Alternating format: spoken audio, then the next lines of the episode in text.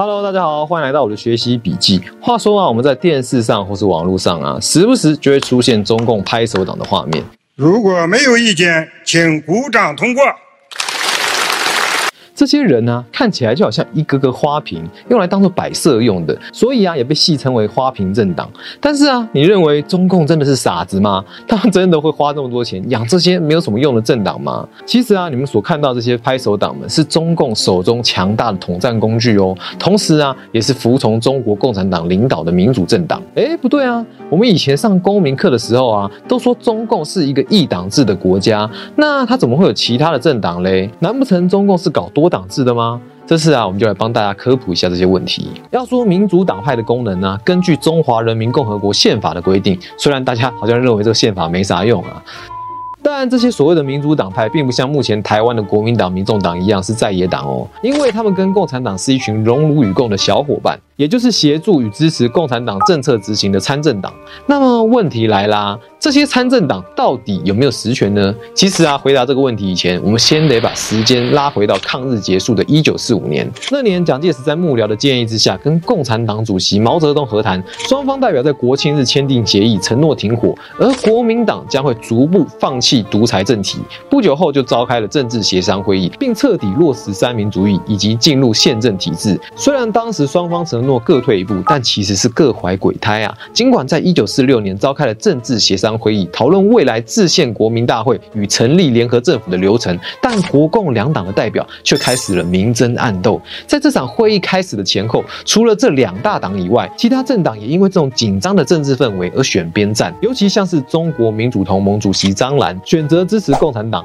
但民盟内部的中国青年党以及中国民社党则是选择跟国民党站在一起哦，而宣布脱离民盟。这场政治协商会议其实不用看也知道是破局的啦，所以国共双方又再度打了起来。终于，国民党的青年党与民社党参加了制宪国民大会，成为制定中华民国宪法的重要成员。而支持共产党的其他政党与无党派人士则认为啊，国民党搞独裁啊，拒绝出席还有承认这场会议。于是，这些政党就演变成。成了中共眼中所谓的民主党派与民主人士了，也成为中共积极拉拢的对象啊，并且还故意透过报纸以及地下电台宣传出国民党一意孤行啊、背离民意的形象，激起了中国的知识分子对国民党统治合法性的质疑哦。同一时期啊，先后在一九四七年台湾爆发二二八事件以后，逃到香港的台湾共产党领袖谢雪红，将台共改组成为台湾民主自治同盟，简称台盟，加入了民主党派的阵营。而一九四八年，国民党内部分裂，其中亲共派势力最大的李济深、陈明书等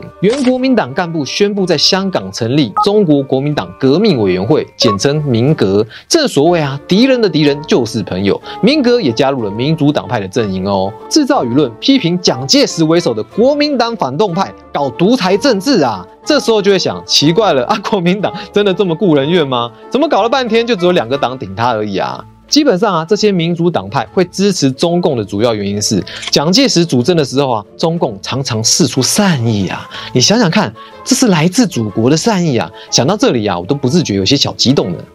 中共常把这些小党期盼的民主联合政府挂在嘴边，还说要召开真正的政治协商。这些充满政治利益的高规格条件，当然吸引一些挺民主、反独裁的粉丝相挺啦。结果在中共一系列的宣传，还有许多国军将领倒戈之下，国民党与他的中华民国就逐渐被打退到台湾来了。但是啊，在同一个 moment，毛主席为了感谢民主党派对中共的一路相挺，不仅召开了中国人民政治协商会议，还在会议上让这些政。党们发表建国理念哦，还制定了国旗、国号、国徽。随着毛主席高喊“中国的人民站起来啦”，这些民主党派的领袖纷纷落泪感动啊。不久以后啊，也就是一九四九年十月一日，新中国成立，共产党与民主党派的领袖一同站在天安门上，看着五星红旗的升起，对着这个新生的人民共和国有很多渴望、付诸的理想以及展望。不过啊，常言道，有梦最美，希望相随，梦。梦永远是最美的。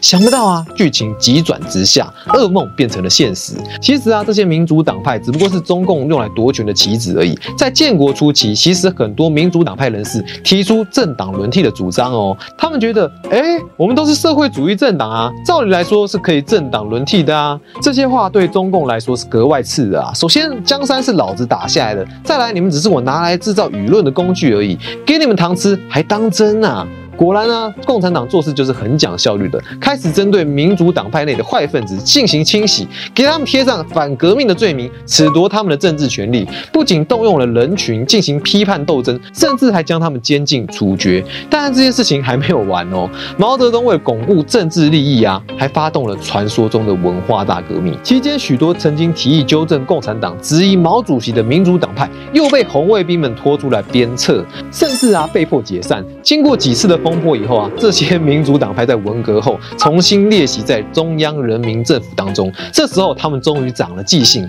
真正的民主价值在于我们为共产党的付出有多少啊！于是慢慢的变成中共的拍手党跟举手党了。其实啊，也不能这么说啦。根据中共说的啊，中华人民共和国是共产党领导下的多党合作联合政府，所以啊，民主党派没办法真正的发表意见，甚至是监督，都只能提具有建设性意见，就是要给予党爱与关怀取代批评，用爱的力量才能够让党国更好。那这些拍手党除了拍手以外，还有什么用吗？事实上啊，这些拍手党对中共而言的功用啊，可能比我们想象中的还要大啊。目前中华人民共和国内部共有八大民主政党，其中像是民革、台盟以及刚刚没有讲到的中国自公党，对海外的统战可是有很大的作用哦。刚刚有说到，民革是从国民党分裂出来的亲共政党，这个党哦，最早是中共拿来收容国民党降将或是高级干部的，用来统战在台湾的中国国民党。有点在调侃刚退到台湾的国民党搞专制，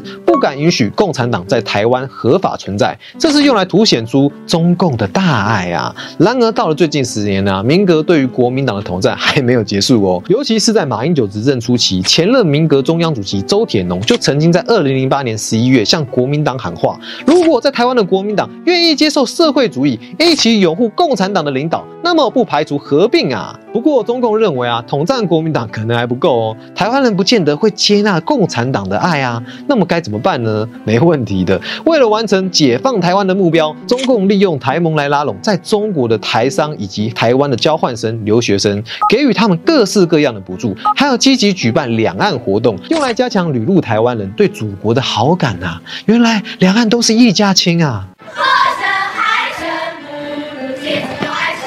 虽然解放台湾是中共建国以来的梦想，中华民国在台湾的一天就如同芒刺在背啊！尤其海外各国的华人都很挺台湾啊，那该怎么办呢？没关系啊，中共早就想到解决的办法了。自从满清入关以来啊，许多汉人不服满清统治，加入了天地会反清复明，但反清失败啦，被官员抓到人遭到处死，而其他人不是隐居山林，就是流亡海外啊。而这些跑到国外的天地会成员呢，也就慢慢变成散落在世界各地的华侨。不过在一一九一一年中华民国成立以后，这些海外华侨可是捐了不少钱，还有人力投入革命运动啊。所以人家国民党说孙中山是国父，而所谓华侨是革命之母的华侨，这边的华侨啊，其实就是天地会成员啦。在中共建国以前，在中国境内的天地会成员另外成立了自工党，也加入了民主党派阵营。目前他们负责协助中共统战海外华侨，以及包含台湾在内的洪门组织，以让中华人民共和国取代中华民国在海外华人世界的影响力。